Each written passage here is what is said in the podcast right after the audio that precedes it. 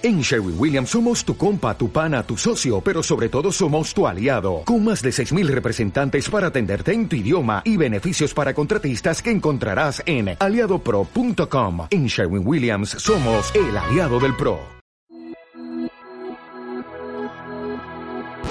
Bienvenido al podcast de Vida Abundante. Estás oyendo a nuestro pastor principal, René Grijalva. Esperamos que lo disfrutes.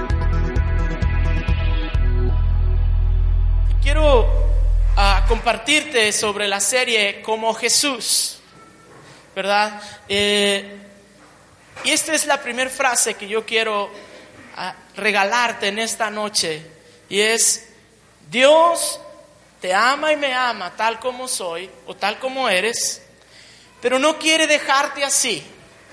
Él está interesado en que seas más como Jesús. ¿Verdad? Entonces, ah, yo voy a estar hablando acerca de esta serie como Jesús. Y me encanta saber lo siguiente. A mí me, fascina el, diseño, me gusta eh, cómo, cómo, hacen los diseños de diferentes colores, eh, las diferentes texturas. Y me encanta saber lo siguiente, me encanta saber que a nuestro Dios es un Dios que le fascina diseñar y le fascina adornar cosas.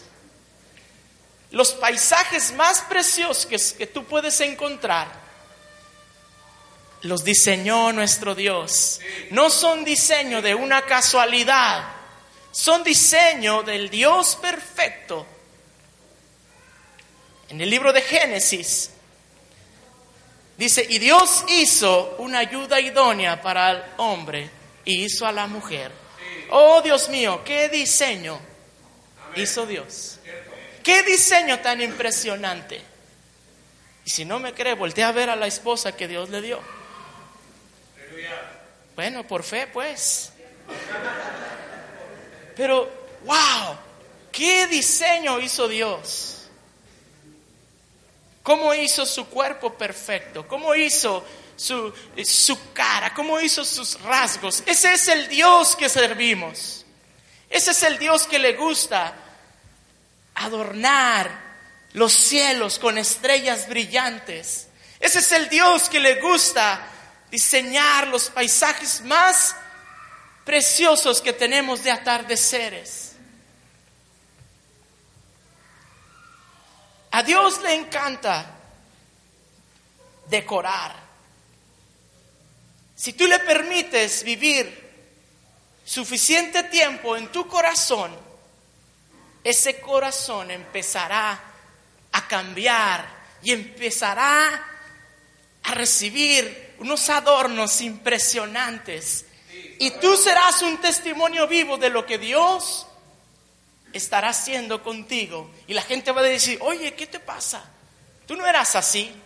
Dios ha estado empezando a donar tu corazón porque le has permitido vivir suficiente tiempo en Él. Los retratos de heridas de tu pasado, los retratos de heridas de gente que te ha, te ha hecho daño, empezarán a ser reemplazados por paisajes de la gracia de Dios. Las paredes de ira, las paredes de enojo, las paredes de irritación serán derribadas y demolidas. Y los cimientos que eran débiles serán restaurados y serán renovados y serán fortalecidos por el Dios que servimos. Dios no puede dejar una vida sin cambiar. Así como una mamá no puede dejar que su niño empiece a llorar. ¿Usted ha visto alguna mamá que un niño esté llorando y lo deje? No, la mamá va rápido y ¿qué tienes, hermoso? ¿Qué te pasa? Y aunque sepamos que es un chillón, ¿verdad? O sepamos que su niño es un llorón, que siempre se la pasa llorando. ¿Qué tienes, hermoso? Porque esa es la mamá. Sí, mamá. Tiene porra esa mamá. No es suficiente para Dios ser tu dueño, ser tu Señor. Él quiere cambiarte. rehúsa conformarse con cualquier vivienda que no sea un palacio. Después de todo, esta donde vivimos es el templo o es la casa de Dios. Es lo que dice la Biblia. Diga conmigo, yo soy el templo. Hay unos que son templos y hay otros que somos catedrales, ¿verdad? No, no me entendieron el chiste. Después de todo, Dios no va a escatimar los gastos que se tomen el renovar su casa, que eres tú o que soy yo. No sé si le ha pasado a veces que quiere renovar su casa y, ay, hermano, hazle un Mickey Mouse ahí, le dice al, le dice al carpintero, le dice al, al, al albañil, hazle un Mickey Mouse ahí nomás, con que, ahí nomás donde pasa la suegra, ahí arréglale, ¿verdad? Dios desea hacer una transformación completa, como esos programas que vemos en la televisión que derriban todo y empiezan a hacer una cosa impresionante de acuerdo a lo que esa familia necesita. Dios no cesará hasta que termine lo que ha comenzado contigo y conmigo.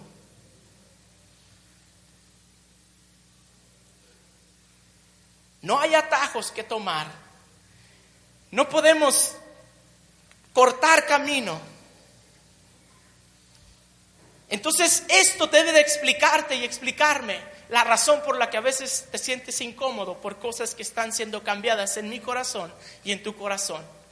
Dios empieza a trabajar en actitudes que no estás bien en tu vida y en mi vida. Y te empiezas a sentir incómodo porque alguien, tu esposa, te corrige, esposo, algo que no está bien. Hijo, tu mamá te corrige algo que no está bien y te dice, amor, te digo esto porque te amo. Y empieza a hablarte y empieza a decirte. Y te incomodas. Pero yo viví en carne propia una remodelación. Todos, a lo mejor algunos de ustedes conocen la casa de mis papás, ¿verdad? La, casa que parece un castillo de Disneylandia que está aquí cerca. Pero a mí me tocó vivir esa remodelación. A lo mejor Marley se acuerda poquito, Zaira. Pero yo me recuerdo que se tuvo que tumbar toda esa casa y solamente estábamos viviendo en un cuartito. ¿Recuerdas? Creo que era 1984, si no me equivoco, porque me aventé todas las Olimpiadas. Este, en un cuartito, ahí dormíamos y ahí estaban trabajando. Tuvo que ser derribado todo lo que nos servía para levantar algo nuevo. Tú puedes ir a la casa de mis papás y dices, wow, qué padre está la casa. Pero yo viví la remodelación. A mí no me tocó disfrutar como Zaira disfruta en su cuarto. Pero yo viví la remodelación, pero es, es emocionante cuando ves algo terminado. Pero siempre hay incomodidad cuando hay una remodelación. ¿Quién está a gusto cuando empiezan a hacer cambios en su casa? Hay polvo, eh, se empiezan a caer cosas, se empieza a romper este, uh, una tubería del agua, eh, hay un corto y algo sucede. Son incómodas las remodelaciones. Pero debe de alegrarte si hay incomodidad en tu corazón y en, y en mi corazón o en tu vida. Porque eso quiere decir que Dios está avanzando en el trabajo de tu casa. Alguien dice amén.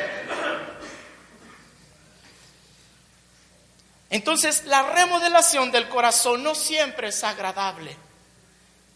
Dios tiene para ti aspiraciones bien altas. Dios vislumbra una restauración completa. No cesará hasta que haya concluido. Dios no deja las cosas a medias como a veces nosotros lo hacemos. Dios no se desanima. Dios no dice, ah, ya, está bien, ya. Él va a terminar lo que planeó para ti y para mí.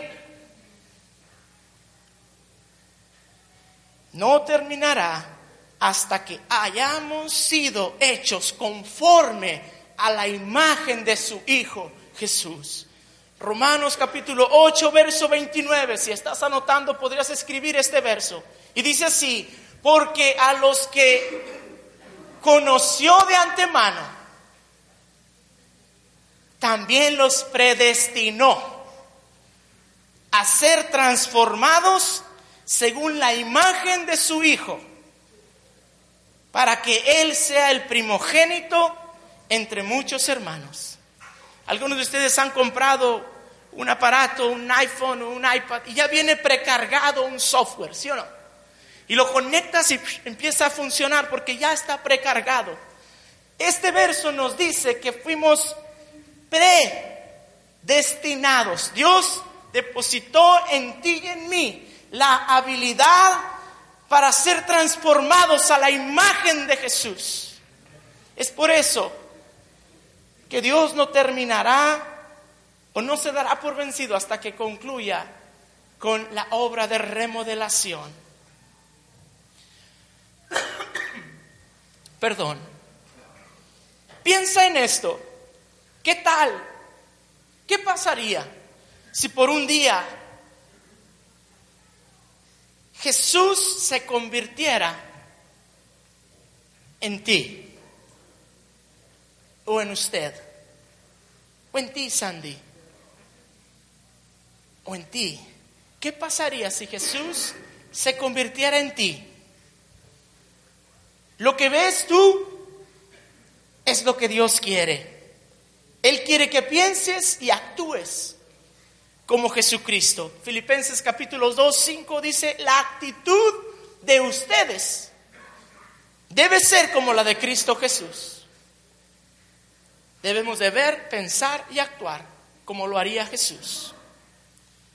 Entonces el plan de Dios no es nada menos que renovar tu corazón y mi corazón. Si fueras un auto, Dios sería el motor de ese auto. Si fueras una computadora, Dios sería los programas y el disco duro que controla esa computadora. Si fueras un avión, Dios tomaría el asiento de la cabina de mando. Pero eres una persona. Así que Dios quiere cambiarte el corazón. Porque ahí, Efesios capítulo 4, 23 y 24 dice, que debemos ser renovados en la actitud de nuestra mente y debemos de ponernos el ropaje de la nueva naturaleza creada a imagen de Dios, en verdad, en justicia y en santidad. Dios quiere que seas como Jesús. Dios desea que tú y yo tengamos la misma imagen. Quiere que tengas un corazón como el de Él. Dios te ama tanto como eres, pero rehúsa dejarte así o dejarme a mí, porque Él quiere que seamos como Jesús. Dios te ama tal como eres.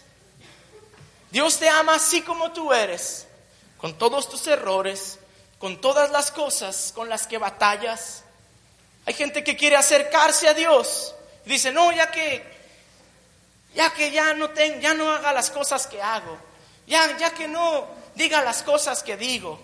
Ya que no piense como pienso. Mira, escucha esto, te va a bendecir. Y yo creo que va a derribar unos argumentos que no sé de dónde los has sacado. Tal vez la religión los ha puesto en, nuestro, en nuestra mente. Pero yo oro que el Espíritu Santo derribe todo argumento que ha sido levantado.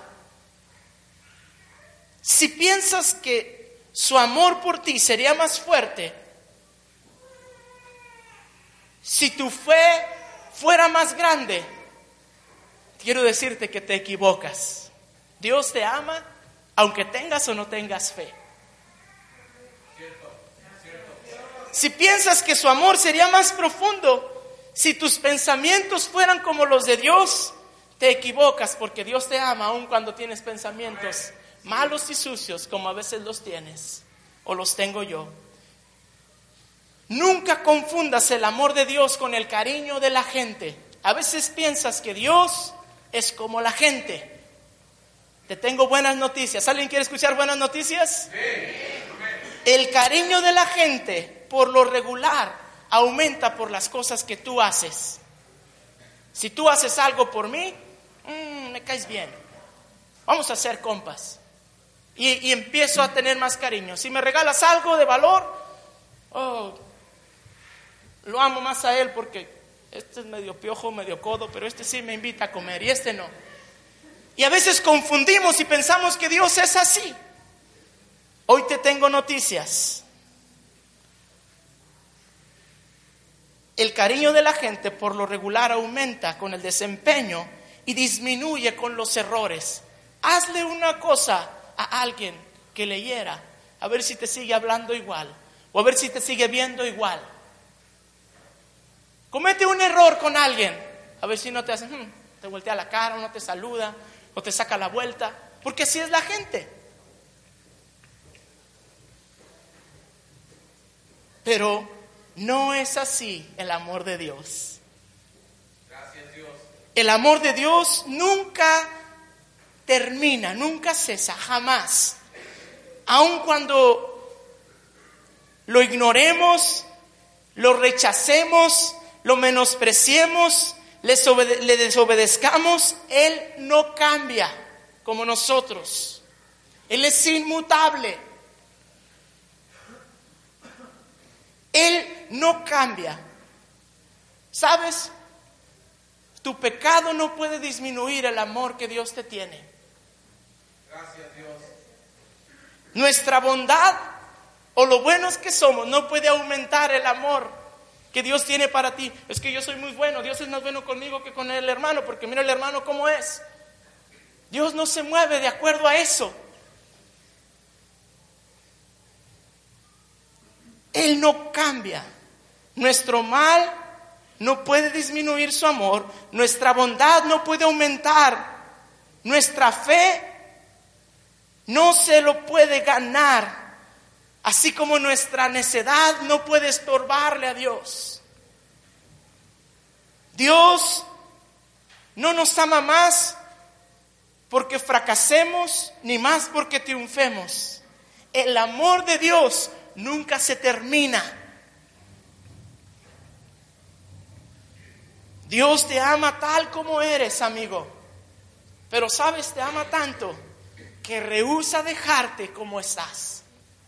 Dios dice, mm, yo, yo puedo hacer algo mejor de la vida de José, de María, de Enrique. Yo puedo hacer algo mejor. Y Dios empieza a trabajar y a funcionar. Algunos de nuestros hijos a veces cometen algunos errores, hacen cosas mal, se portan mal. ¿Qué pasaría si tu hijo, Karina, por error, ustedes van a la playa y, están sentados en la playa y, y tu hijo agarra un, en su mano arena y se le empieza a comer, ¿verdad? Tú te descuidas y el niño empieza a comer arena. Todos sabemos que es algo malo. ¿Verdad? ¿Eso dejaría de ser tu hijo por eso? ¿Le dejarías de amar por eso? Estoy seguro que lo primero que haría sería correr hacia él y decir, mi hijo, eso no se hace. No, no puedes comer. Eso es malo. Limpiarías la cara, echarías cloro, no sé qué le echarías ahí para desinfectarlo, le comprarías una paleta, esto es bueno. Porque a veces pensamos que cuando hacemos nosotros cosas mal, Dios va a decir, qué bueno, que coma arena para que se le quite. Dios no es así. Dios está interesado en ayudarte a cambiar eso que estás haciendo mal. Y a veces, en algo tan sencillo como eso, nos atoramos en nuestra vida cristiana. Decimos, es que ya no voy a servir a Dios porque es que estoy comiendo arena. Pues simplemente está mal lo que estás haciendo, compadre. Límpiate la boca, échate agua, enjuágate y levántate y haz lo correcto. Deja que papá te diga lo que está bien.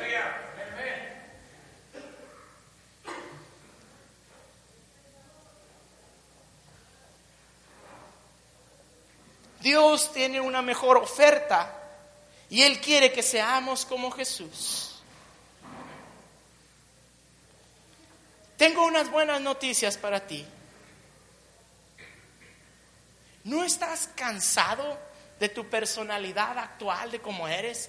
Así medio que te irritas y que te, alteras fácilmente, que todo te molesta. Ya otra vez me hiciste huevos ahogados en aceite, mujer. Todo te molesta, tus hijos, tu trabajo. Está, está caliente la sopa. Ya sabes que me gusta tibia. Está muy frío esto. ¿No estás a veces, no te cansas por situaciones como esas?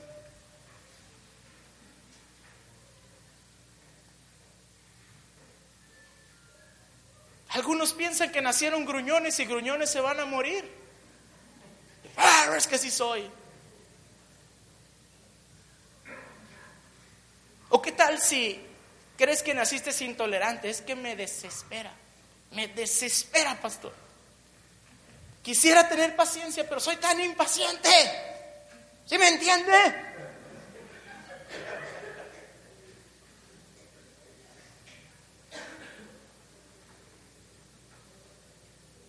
No tienes que morir siendo igual como eres. Dios tiene una oferta para poder transformarte y cambiar esas actitudes.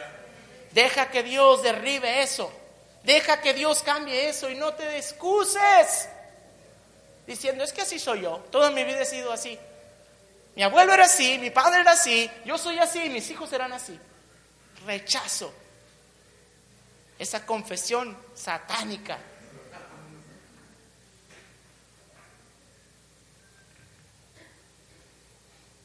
No me baño porque así eran en mi casa. No me echo desodorante porque así me enseñaron. Cochino, bañese y échese desodorante.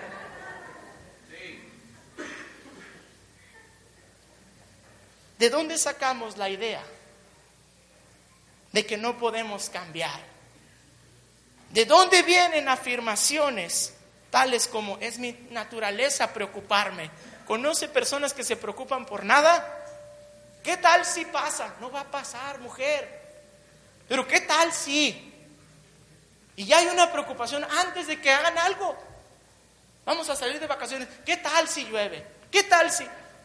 Deje de preocuparse. Disfrute la vida que Dios le dio. Aprovechese cuando su esposo le diga, mujer, arréglate, vámonos. Sale primero en subirse al carro, vámonos. Le digo, eh, es que, eh". no, no, no. Tómele la palabra.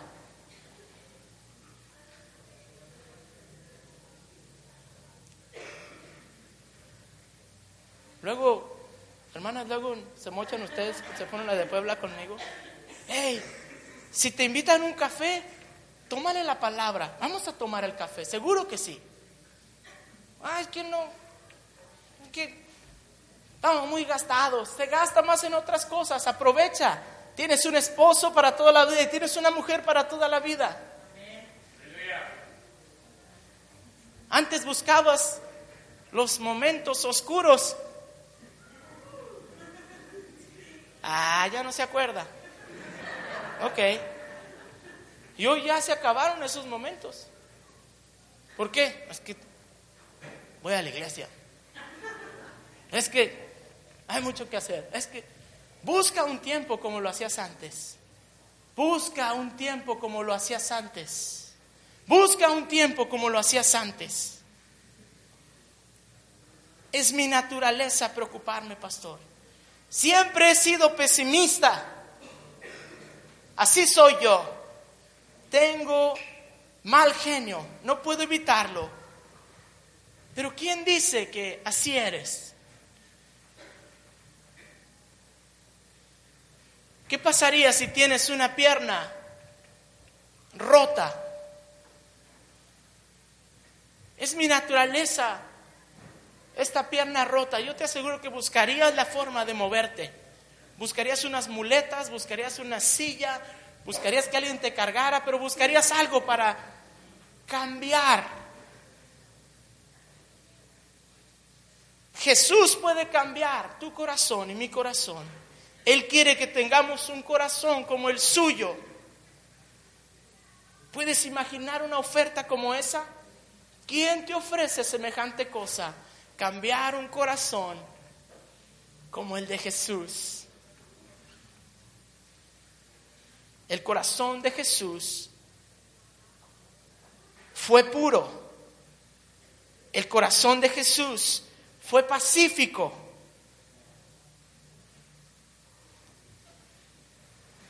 Los discípulos se preocupaban por la necesidad de alimentar a miles, pero Jesús no.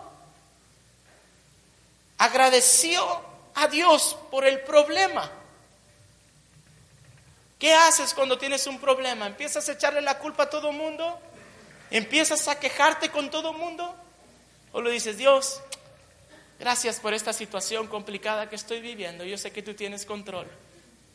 Yo sé que tú puedes enviar cuervos para traerme alimento. Yo sé que tú puedes multiplicar la comida cuando hay solamente dos panes y pescado.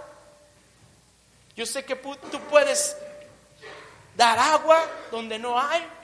Yo sé que tú puedes abrir un mar donde, donde parece que no puedo cruzar.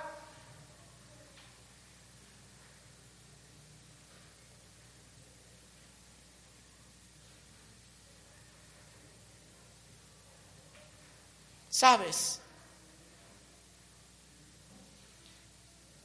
El corazón de Jesús era un corazón que latía por la humanidad. Y este 2014, tú vas a estar escuchando predicaciones en esta casa acerca de ser más como Jesús.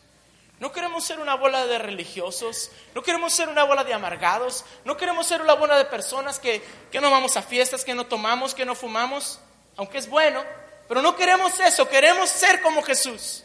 ¿Sabe cuánta gente no va a fiestas y cuánta gente no hace esas cosas? Pero no es como Jesús. La iglesia aparenta ser así, pero nomás sale y algo sucede en su vida. Hay un deseo en mi corazón por producir el carácter de Jesús en nosotros. Que pueda ver tu patrón que eres como Jesús. Que pueda ver tu hijo que eres como Jesús. Que pueda ver tu profesor de la escuela que te pareces un chorro a Jesús.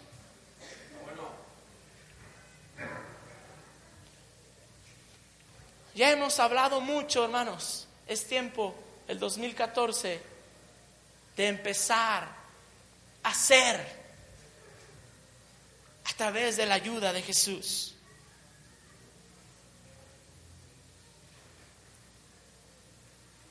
Nuestros corazones parecen estar muy lejos del de Jesús a veces. El corazón de Jesús es puro y nuestro corazón es codicioso. Codicias lo que no tienes. ¿Cómo le hago para que le vaya mal a esta persona y me vaya bien a mí. No importa que sea algo robado, pero yo quiero tener algo igual a lo que tiene mi vecino. El corazón de Jesús es pacífico y nuestro corazón nos afanamos. Es que quiero hacer, quiero hacer, necesito hacer.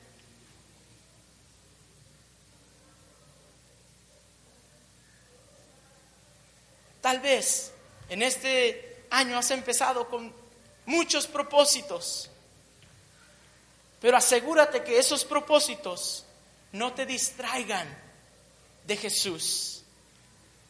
Acuérdate que nuestra meta en esta vida es parecernos más como Jesús.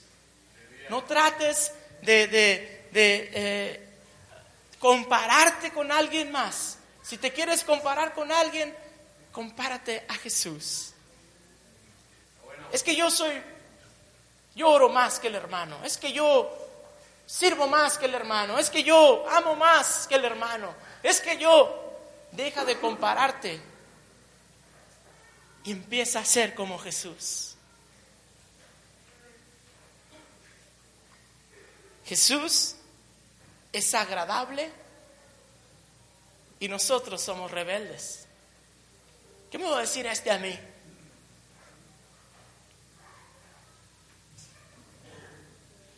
Jesús está apegado a lo espiritual, pero nosotros nos apegamos a las cosas terrenales. y nos preocupamos se nos va el sueño porque no podemos tener el último teléfono que salió. Y tenemos un teléfono bueno, pero nos preocupamos.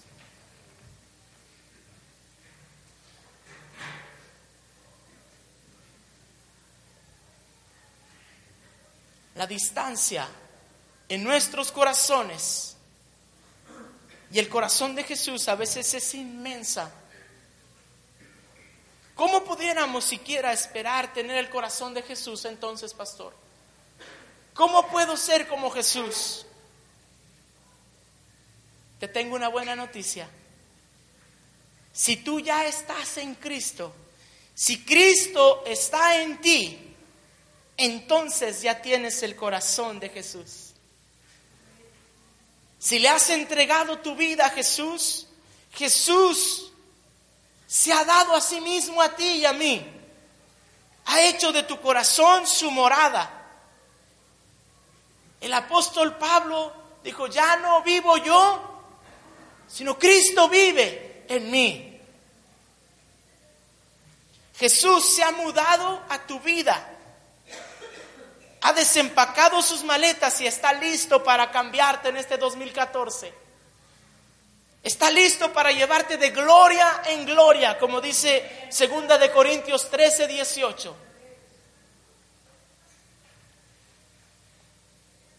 Los que creemos en Cristo tenemos dentro de nosotros una porción de los pensamientos y de la mente de Cristo. Primera de Corintios 2, 16 yo tengo la mente de Cristo, yo tengo los pensamientos de Cristo. Si tengo la mente de Cristo, ¿por qué todavía pienso entonces como yo? Si tengo el corazón de Cristo, ¿por qué todavía tengo mis propias mañas? Si Jesús mora en mí, ¿por qué todavía detesto cuando hay mucho tráfico? O cuando alguien me avienta cohetes o la basura a mi casa.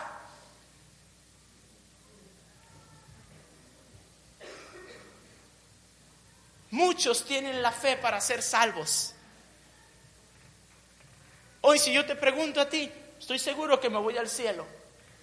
Pero les falta fe para saber que Dios quiere transformarte. Sabes que vas al cielo, pero no tienes fe, porque Dios quiere hacerte mejor aquí en la tierra. Y dice, no, pues está difícil, pastor, pues mire. Si Dios te salvó, Él quiere transformarte nosotros también, con nuestras almas salvos, pero con corazones sin cambio, estamos conectados a Dios, pero no hemos sufrido tal vez ninguna alteración. Estamos conectados con Dios, pero no hemos visto ninguna transformación. Confiamos en Cristo para la salvación, pero resistimos a la, a la transformación. No, Dios, no, no, no, a mí no me quites esto así que este orgullo, déjamelo así, por favor. Y a veces movemos el switch,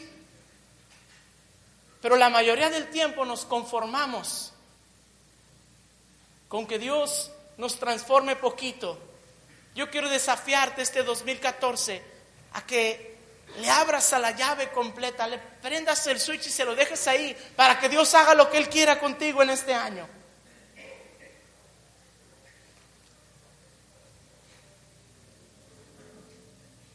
Qué difícil es vivir en una casa sin luz. El día de, ayer estábamos en casa de, mi abuelita y, y había una fiesta. ¿Y qué onda? Una fiesta sin luz. Estaban jugando los cholos, estaban jugando la América, no había internet. Eso sí es como el infierno.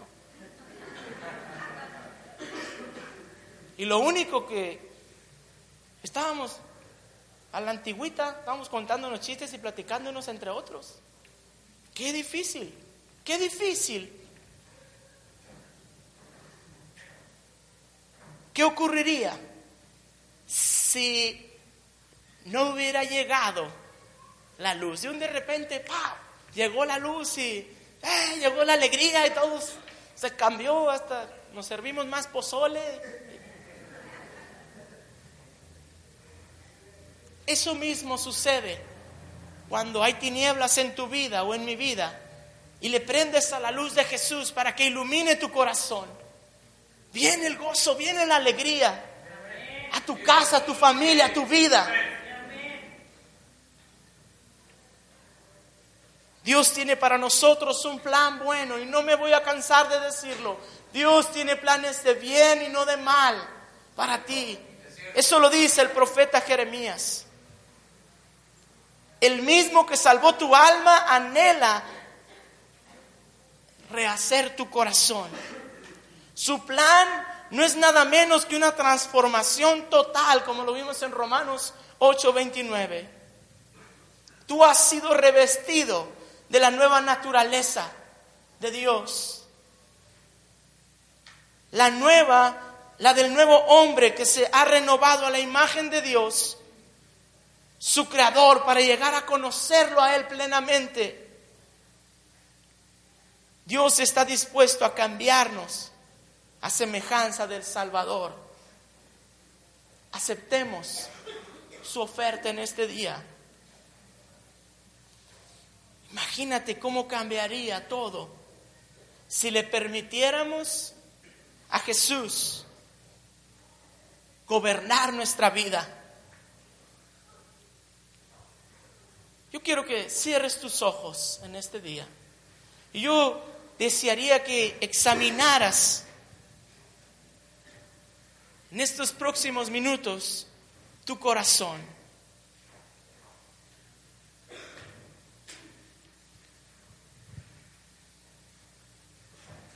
Piensa y reflexiona en cómo puedes tener más intimidad con el Padre.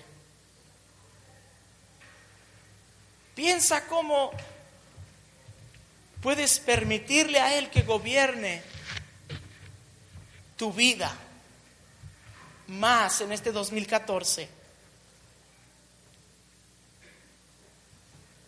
Cómo perdonó Él, cómo oró Él, ¿qué lo hacía ser tan agradable? Porque Él no se dio por vencido. Yo creo que es un buen día y es un buen año para permitirle a Él que nos transforme y que nos cambie y que nos haga más como Él. Yo quiero ser más como Jesús en este 2014. No quiero ser más como la gente quiere que yo sea.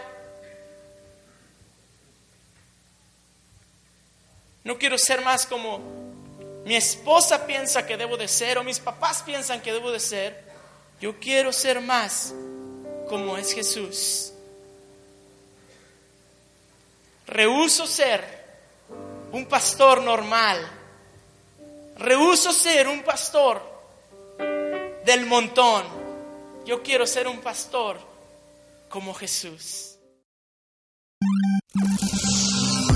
Acompáñanos en nuestras reuniones por las tardes, miércoles a las 7 y domingo en punto de las 5. Para más información, síguenos en nuestras redes sociales que se encuentran en la descripción.